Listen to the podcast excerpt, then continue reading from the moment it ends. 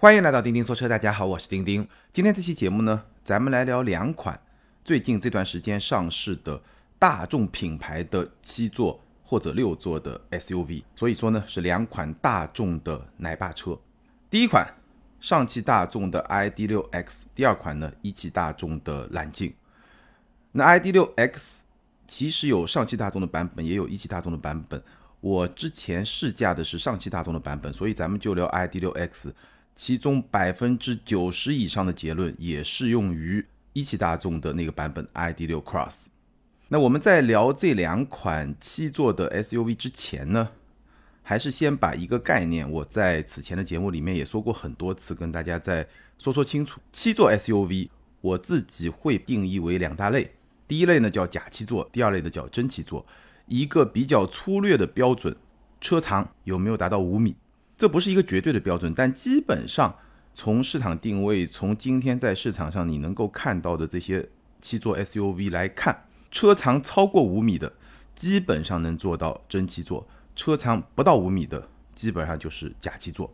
比如说汉兰达，包括上一代的，包括这一代的全新的汉兰达、锐界、昂科旗、ID.6X 这样一些车长不到五米的七座或者六座的 SUV。我就把它定义为假七座或者假六座。这些车呢，他们日常驾驶相对会比较轻松，因为车身没有那么长嘛，而且能够去应付临时的七座的需求。你临时坐七个人，短途的接驳或者说短途的旅行，在半个小时以内，这个都不算旅行了，这个基本上问题不大。那真七座呢，比如说像途昂、像探险者，包括我们今天要聊的揽境，那样一些车呢？它能够满足真实的七座或者六座的需求，但是呢，因为车长比较长，超过了五米，所以呢，日常驾驶相对来说就会比较辛苦。这个是假七座和真七座的区别。好，那接下来呢，我们就来聊这两款大众的奶爸车。先来说 ID.6X，ID.6X 这辆车呢，车长是四八七六，轴距是二九六五，车长。这个尺寸和上一代的汉兰达差不多，那这一代的汉兰达呢又会更长一点，但是它的轴距二九六五明显会比同样车身尺寸的汽油车更长，这个就是电动车的一个特点。那这个车呢，当然就是我刚才定义的假七座。这个车它有六座的版本，有七座的版本，怎么来选六座和七座？其实这个结论也适用于别的一些七座 SUV，不管是假七座还是真七座，基本上如果你真的需要用到三排，并且你不需要七个座位，六个座位也够的情况下，选六座。因为如果你要用第三排，六座比七座还是会舒服很多。六座的话，你可以把腿往过道稍微伸一伸，有点像你坐飞机靠过道，肯定会比靠窗更舒服一点。所以这种情况下呢，六座会更好，第三排更舒服一点，而且呢，第二排其实也会更加的舒服。当然了，它的局限就是它不能坐七个人，它只有六个座位。那如果说，你是偶尔用到第三排，并且呢，大部分情况下，你前两排五个座椅就够用了。那在这种情况下呢，选七座我觉得是更好。临时需要用七座，但是呢，绝大部分情况下用不到第三排，那这么一个场景，我觉得七座会更好。所以，尤其是这种假七座的 SUV，基本上七座版本你就把它当做五加二。第三排临时来用，这个时候选七座会比选六座更好，因为七座版本有几个好处。第一个呢，如果你坐五位乘客的情况下呢，那两排就够了。第二呢，七座版本通常情况下它的第二排也可以放倒，所以呢，第二排放倒以后和第三排放倒和整个后备箱就是一个很大的空间。这个是七座比六座好的地方。六座七座怎么选？大概就是我刚才提到的这些考量的因素就可以了。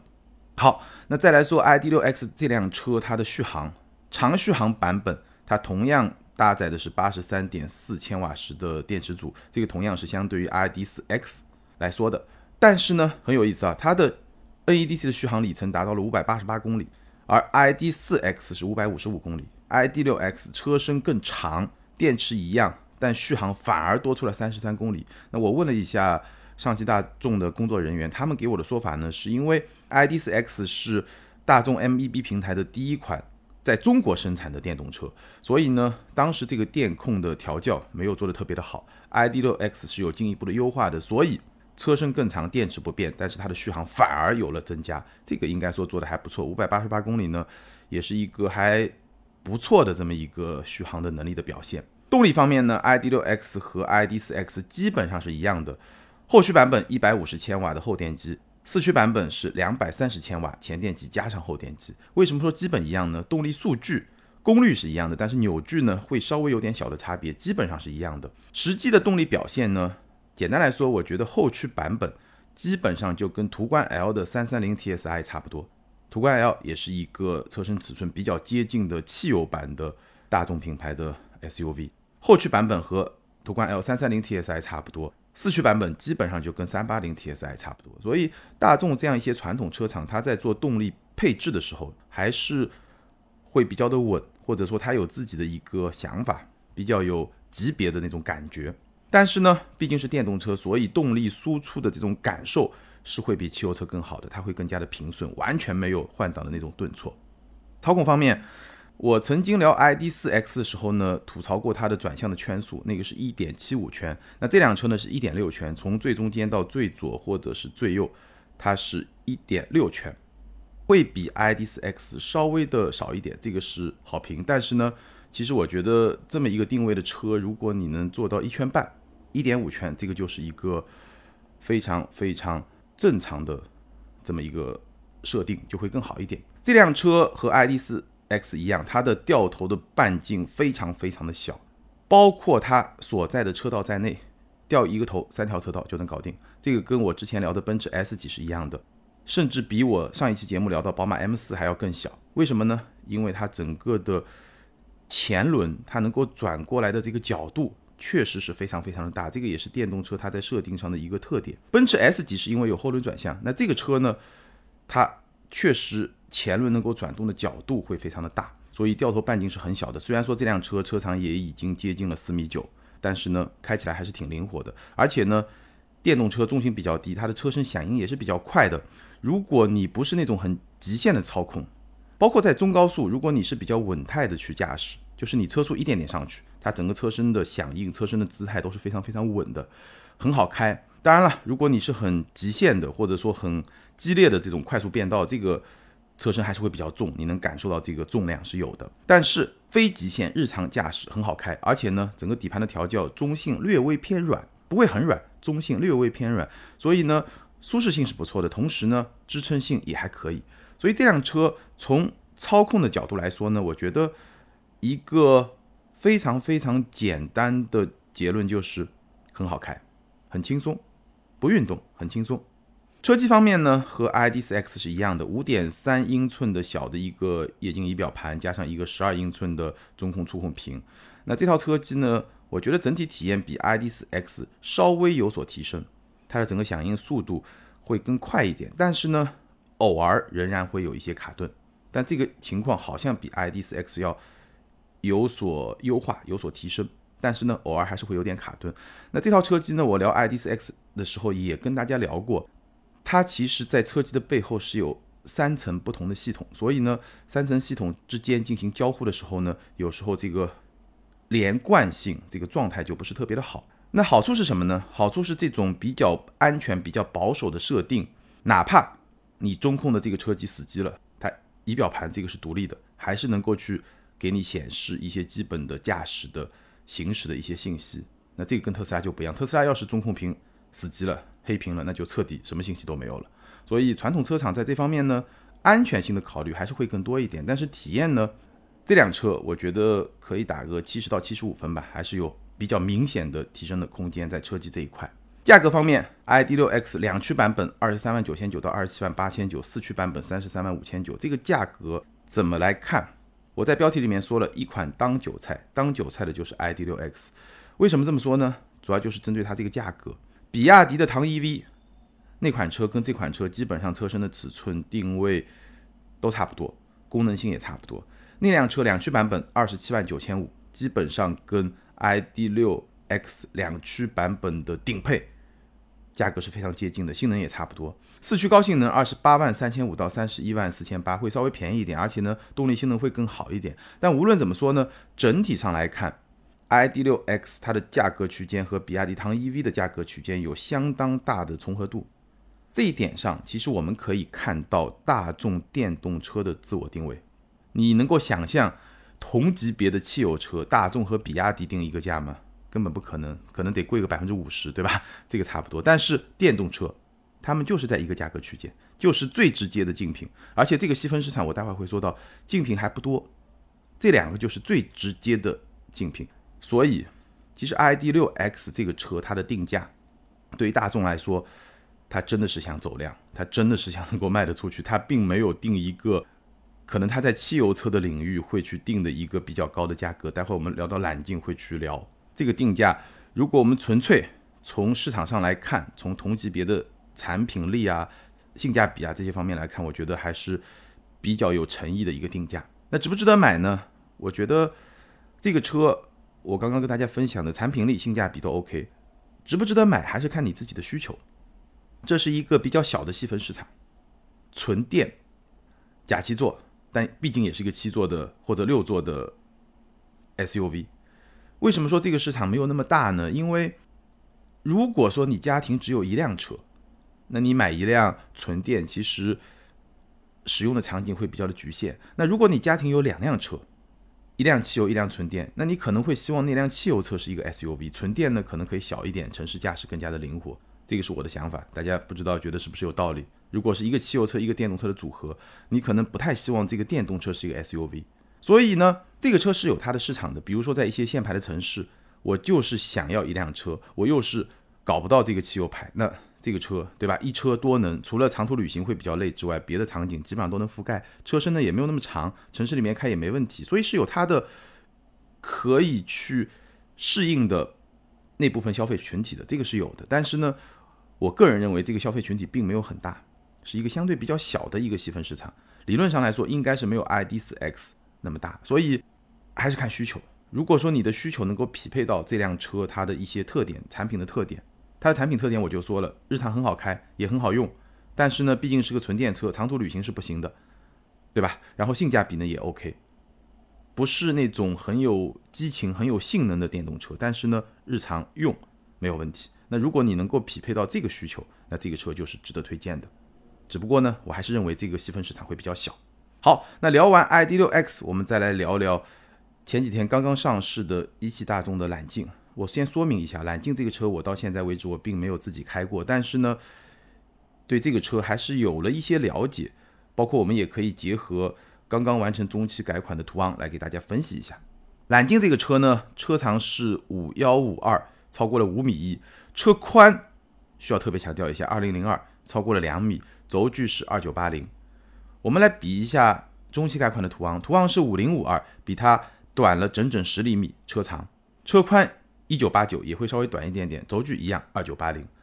我们再来看一看上汽大众还有一款 MPV 叫威然，那辆车呢车长五三四六更长，车宽一九七六，比途昂比揽境都会更窄一点，轴距三幺八零，轴距也会更长。所以，揽境这个车，它是大众品牌在全球车身体型最大的一款 SUV，这么一个定位，比威然会短一点点，但是比途昂会更长，轴距呢跟途昂是一样的。那这辆车呢，它的定位和途昂会有点不一样，它是标配六座可选七座，途昂是标配七座可选六座，其实本质上差别也不大，只不过呢，在市场定位上稍微拉出一些差距，自己不要跟自己打架。那这个车呢，就是我刚刚说的真六座或者真七座，它跟途昂是差不多的，都是真六座、真七座，车长都超过了五米。好，那这个车呢，大概我觉得几个要点跟大家分享一下。第一呢，就这辆车的外观其实是很有争议的。这辆车的外观，它的观感会更加像威然，而不是途昂。途昂是一个很正经的、很标准的 SUV 的那种设计、那种观感，甚至在中期改款之前，我觉得它有一些。路虎的那种感觉，揽胜就侧面那种感觉，它的设计语言是比较美国化的一种设计的语言。中期改款之后呢，稍微有点变化，但是它也是一个很正经的 SUV 的车身的比例、造型和观感。那么揽境就不一样了，我们可以说威然，它是一辆外观设计有点像 SUV 的 MPV，而揽境呢是一辆外观设计有点像 MPV 的 SUV。所以很多人说揽境其实跟它的表兄弟威然会更像，相比途昂好像没有那么的像。从视觉观感上来说，大家喜不喜欢呢？反正我个人不是特别的喜欢。我觉得一辆 SUV 就应该长成一辆 SUV 的样子。从设计上来说，我会更喜欢途昂而不是揽境。内饰呢，其实就没有什么可以多说了，基本上这一代的大众都是这么一个风格，选材用料啊、座椅啊，那这个级别基本上都没有什么问题。重点说一说车机啊，这辆车的车机是十点二五英寸的全液晶仪表盘，加上一个十二英寸的悬浮式的中控触控屏。这套车机呢，基本上跟高尔夫差不多，只不过它的中控屏面积会更大一点，整个的操作系统内在的。核心它的系统都是一样的，所以呢也没有必要去多说。这套车机简单一个结论，放到合资品牌的 SUV，不管是这个级别还是更小一点的 SUV 里面来看的话，我觉得这个体验还是不错的，在合资品牌来说。但是相比今天在这方面做得很好的中国品牌来说呢，还是会更差一点。总的来说，也就是七十到七十五分的这么一个水平。动力方面，很多朋友会非常非常的关心。揽境这款车呢，它的动力是 2.0T 的高低功率版本，加上一个 2.5T 的 V6。我们知道中期改款的途昂 V6 已经取消掉了，因为那个车其实也卖不动嘛，对吧？谁会花一个四十万去买一个大众品牌的 SUV？这个人群会非常少，所以直接就砍掉了。但是呢，揽境毕竟是一个新车，它还是保留了 2.5T 的 V6，那个是299马力，那个动力是 OK 的。这个车型主要我觉得还是用来撑台面的，毕竟是一个全新的车型，它还是需要有一款旗舰车型，让大家觉得，哎，我的定位是比较高的。2.0T 的高低功率版本，这个跟途昂是一模一样的，低功率版本186马力，高功率版本220马力。那这个呢，也是途昂的主销车型的动力的配置，这个是一样的。但是有一个不一样，什么不一样呢？揽境因为它更大，它更重，所以同样的动力系统，同样匹配七档的双离合变速箱 2.0T，它的加速能力，它实际的性能表现、动力表现是会更差一点的。揽境官方给出的数据，2.0T 低功率版本百公里加速达到了十秒八，高功率版本是九秒二，应该说十秒八还挺慢的。这个成绩会比途昂分别都要慢接近一秒，所以动力性能上来说，揽境确实不是很强。那我没有开过这个车，但是我看到了一些同行的报道，很有意思啊。这次试驾他们是搞在青海湖，我们知道青海湖。是有海拔的，基本上那个地方我去过，海拔可能在三千米左右，是一个青海湖的高原试驾。这个场地的选择啊，这个地点的选择，我真的很难理解啊。因为就像我刚刚说的，揽境本身它的动力并不是它的优势，本身动力表现是比较差，或者说是比较平淡的。你再放到一个高原，三千米的海拔，我可以告诉大家，如果是一个自然吸气发动机，我最早开上一代、再上一代的宝马的三系，那个自吸的发动机在。青海湖边上我开过，如果是一个自然吸气发动机，动力应该损失在百分之二十五到百分之三十。那涡轮机呢，损失会少一点，但至少也要损失个百分之十到百分之十五，这个是会有的。所以这个场地的选择就比较的诡异了。那我看很多同行的报道呢，他们试的基本上都是三八零的四驱，也就是二点零 T 的高功率版本。即便是这个高功率版本，我看很多同行的评价基本上就是一个够用的水平，或者比够用多一点点。可以说，在这个场景下，如果你是一个低功率的三三零，我觉得动力可能是不太够用的。当然，你回到平原，三三零可能也就在够用的边缘吧。这个我没有开过，所以呢，只是一个猜测，大家可以参考。我觉得大差不差，因为大众的车实在开的太多了。而且还有一个很重要的点，揽境这个车官方推荐九十八号汽油，可使用九十五号汽油。你看它这个油箱口的这个。标法它是九十八，括号九十五，然后下面一行字，官方推荐使用九十八，意思是什么呢？九十五也能用，但是呢，推荐使用九十八会更好。那这个事儿为什么会是这样呢？就是最近这几个月闹得轰轰烈烈的颗粒捕捉器的这个问题。这个问题呢，我们稍后简单再跟大家来说一说，也分析一下这个事情它背后本质到底是什么。那无论如何呢，揽境这个车官方推荐九十八号汽油，所以这个点我相信也会是阻挡了很多它的消费的人群。毕竟一个大众九十八号，拜托啊，你开个 M 三九十八号也就算了，对吧？M 三也没要求九十八号，所以你会比较的奇怪。那这个问题呢，其实我们一会儿再说。最后呢，说一说这个车的价格：三三零 TSI 两驱二十九万九千九到三十一万九千九，三八零 TSI 四驱三十三万六千九到三十五万九千九，五三零就是那个 V 六版本四驱三十九万九千九。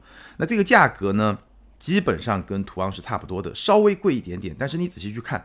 同样的价格，或者它稍微贵一点点，贵几千块钱的这个配置呢，揽境的配置会比途昂更高一点。所以基本上我觉得从官价的角度来说，揽境和途昂的性价比差不多。从官价的角度来说，当然了，我们知道途昂在中期改款之前，这个终端折扣是很给力的。中期改款折扣收了一下，但是呢，我个人觉得，无论是途昂还是揽境，过一段时间，半年、一年以后，这个折扣一定不会小。从这个定价，其实对应刚才 ID.6X 的定价，其实我们也能够看得出来，大众对于自己的汽油车的定价，这个定位还是挺高的。我们就比一比刚刚上市的全新的汉兰达，全新汉兰达它的定价区间相比上一代的汉兰达已经是提升了差不多有三四万，在这种前提下，它也就是二十六万八千八起，它的起步价还是要比揽境便宜三万块钱。所以大众，它对自己的汽油车，它的定位还是会很高，对吧？这个就是我在标题里面说这是要割韭菜的。当然了，前提是它能原价卖出去。如果打一个狠折，那也就谈不上割韭菜了，对吧？但无论如何，从定价定位这个角度来说，我们能够看到大众对自己的电动车和对自己的汽油车的态度还是会不太一样。电动车领域，应该说大众还是比较有诚意的这么一个定价。那揽境这个车值不值得买呢？我觉得三个问题。第一，折扣是否到位？我觉得这个车可能至少要到个四五万的折扣会比较有购买价值。第二呢，颗粒捕捉器的问题是否解决？我们待会来说。第三呢，你是否会更喜欢途昂？两个车其实差别真的非常非常的小，车内空间、乘坐空间几乎是一模一样，只不过在你使用三排的情况下，揽境的后备箱空间会稍微的大一点点。但无论如何呢，这两个车从乘坐的角度来说都是真六座或者真七座。从设计的角度来说，我个人会更喜欢途昂多一点点，其实是更喜欢中期改款之前的途昂更多一点点。但哪怕是中期改款之后，我还是觉得途昂看上去会比揽境更加的正常一点。所以这三个问题你考虑清楚，就是你决定能不能选揽境的关键：折扣是否到位，颗粒捕捉器问题是否解决，以及你是否会更喜欢途昂。那接下来呢，我们简单来说一说颗粒捕捉器的这个问题。那这个问题呢，其实网络上有很多人也已经都说过了，分析的应该说很透彻了。我们简单的回顾一下，然后接着我想跟大家分析一下这个问题它背后我能够看到一些什么更深的一些问题。所谓的颗粒捕捉器呢，你可以把它理解为排气系统的 N95 的口罩，就是你在排气系统里面装一个 N95 的口罩，用来干嘛呢？用来捕捉燃烧中产生的杂质颗粒，并且在一定的工况下把它们处理掉。一定的工况下把它们处理掉，这个就叫颗粒捕捉器的再生。因为在燃烧过程中有很多这种杂质的颗粒，我要把它捕捉下来，然后呢，我再把它处理掉，这样呢能够让排放达到更高的标准。颗粒捕捉器的再生，它对发动机的工况、对排气的温度等等等等是有一定的条件的。所以呢，这辆车。它是不能长期低速行驶。如果你一直上下班都是堵车的状态，每天开个几公里来回，那一段时间以后，它这个颗粒捕捉器没有满足再生的条件，这个颗粒杂质被它捕捉下来的这些杂质的颗粒就会堵塞这个颗粒捕捉器，就相当于 N95 口罩，你用的时间长了，它慢慢的就没有效果了，它会被堵塞住，然后你的呼吸就会更加的困难。那对于一辆车来说，如果它的颗粒捕捉器长期不再生，它的积碳就会堵塞。颗粒捕捉器就会导致排气不畅，那排气跟进气是连在一起的，排气不畅就会导致进气不畅，结果就是动力会下降，油耗会显著的增加。这个就是简单的颗粒捕捉器的整个技术层面它的一个逻辑。那颗粒捕捉器问题最严重的就是一汽大众的探岳，然后呢，一汽大众给出的解决方案其实不能算是解决方案，只说一个缓解的方案，两条，第一呢就是。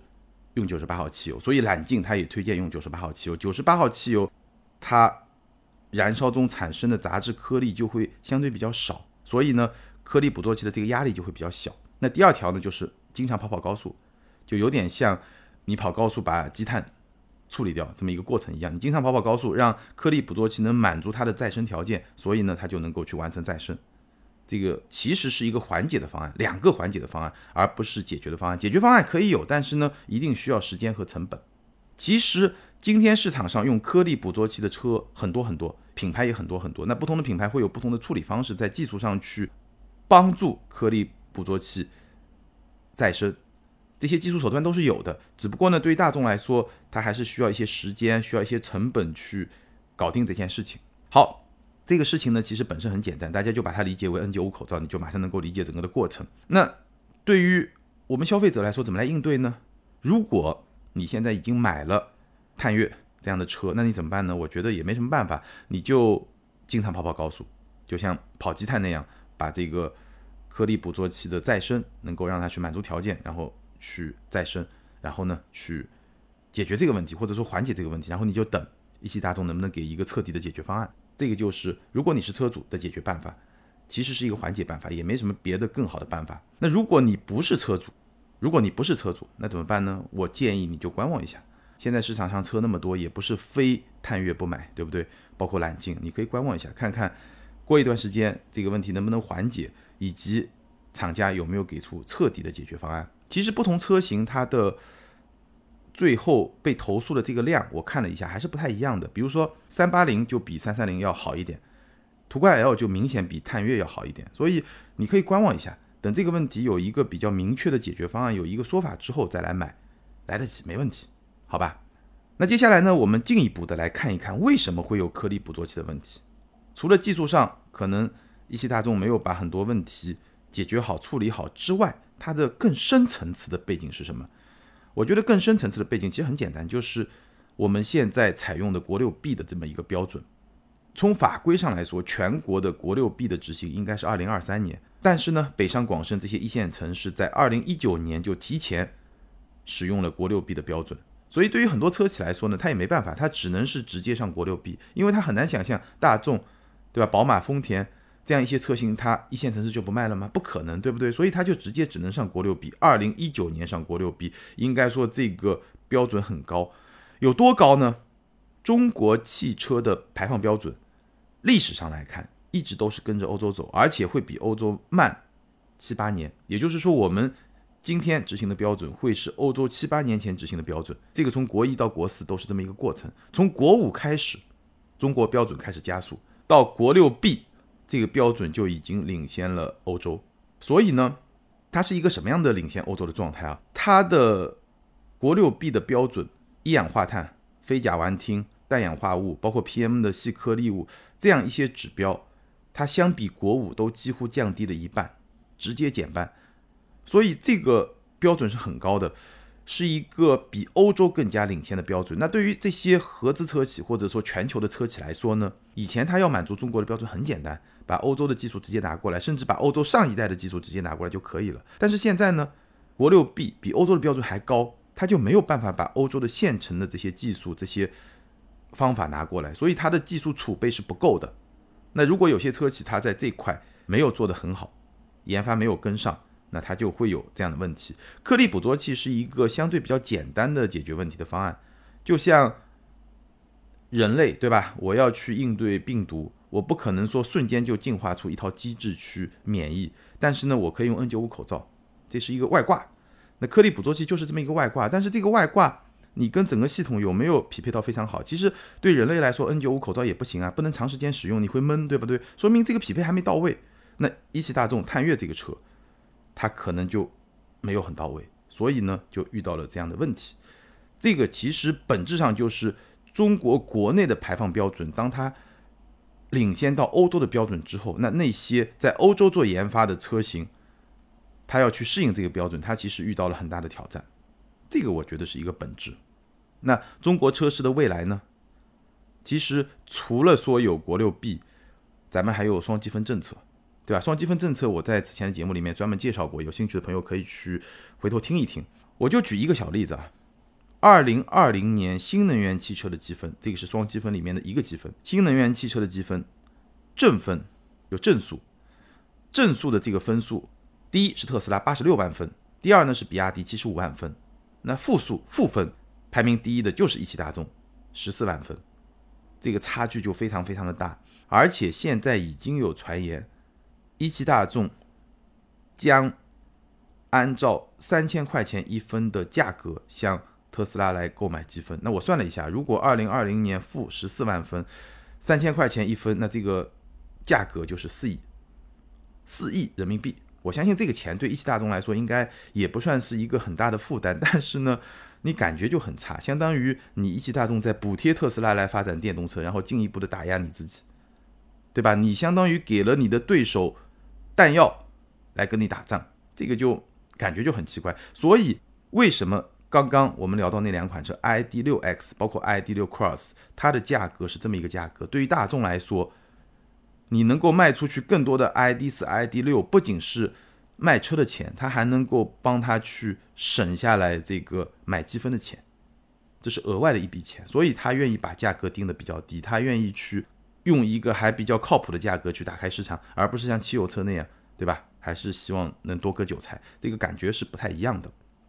所以呢，这个双积分政策的例子，再加上国六 B 排放的例子，这样一些政策，其实我们可以很清楚的去预判，中国汽车市场的未来就是一个很清晰的趋势，新能源化。